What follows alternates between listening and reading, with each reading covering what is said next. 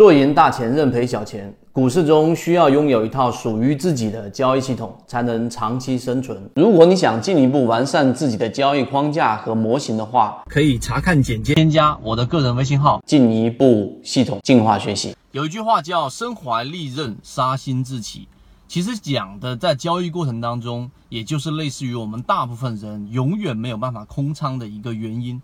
你手里面拿的钱，你就觉得你不想错过任何一次机会。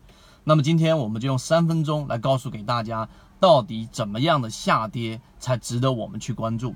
首先第一点啊，从上一个周的周一流动资金翻红一天之后的第一次翻绿，到今天为止，今天往前推。有五个交易日的流动资金持续性的翻绿，市场上，并且每一天早上都出现一个我们所说的绿帽子，就是平均股价往上涨，流动资金显示翻绿；平均股价往上涨，流动资金显示翻绿，连续性的很多天都是这一种状况，那就是市场的一个我们所说的背离。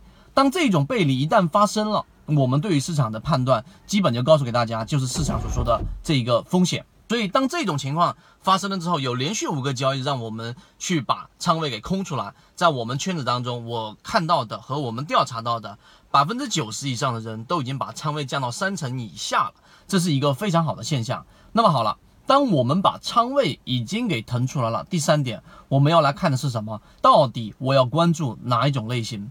因为这一波市场的调整是势必会发生的。你看前段时间去追工业大麻的这一些短线资金，今天基本上被屠杀，并且都是以两个跌停板、三个跌停板的方式在持续性的往下走，这就是打板客最大的一个风险。而我们的风格是以低吸为主的。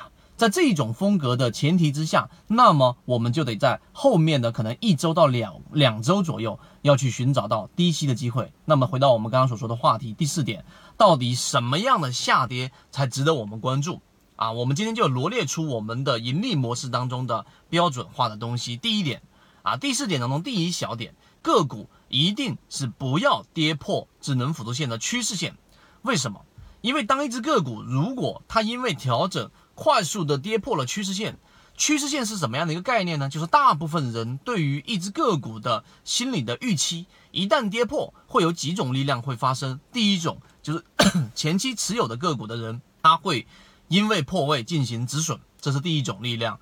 第二种力量。观望的资金，由于已经跌破了我们所说的趋势线啊，你看平常的趋势线也好看，我们所说的智能辅助线的主力成本也好，一旦跌破，那么外围关注的资金，它所进场的欲望就会大大的降低。第三点，就当连续性的很多的个股形成了这样的一种共振，就是都破位了，那么整个板块就会破位，而整个市场的走势不是靠权重是能拉升起来的。就像今天的权重涨得很好，贵州茅台涨得很好，但是大部分的个股都在不断的出现破位和刚才我说的三种情况呢发生导致的下跌。今天的跌停板截止到上午为止已经出现了五十一只，所以当这一种跌破趋势线的个股千万不要关注啊！所以我们所说的这是第一个，第二个下跌过程当中我们要关注什么样的下跌呢？一定是要放量的。这种放量，一方面是前期获利盘的释放，另外一个配合流动资金的连续性翻红，那么这样的个股又没跌破智能辅助线，它的关注力度就会非常非常的高啊！流动资金连续性的翻红，这是第二小点。第三小点就是在调整的过程当中，控盘度却还在不断的增加。控盘度就是个股里面主力资金对于筹码的掌控程度。当下跌控盘度在增加或者是走平的时候。也可以作为一个重点的关注，这是第三点。第四点，这样的个股依旧是属于市场当中的中低位。前面那一波出现连续性打了五折、六折的这种下跌，三折、四折这样的下跌的个股，可能又是十块钱以下的低价股，但是它却从来没有出现过上涨。我们说过，牛市的上涨它一定会消灭低价股，极少数的个股是不会上涨的。所以第四个小点就是这样的个股还属于中低位。那么好，它就一定是可以作为我们重点关注的对象。